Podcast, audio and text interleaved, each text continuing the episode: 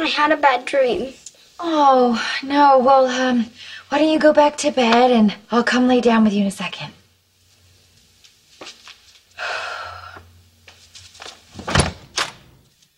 I'm so sorry. I owe you one.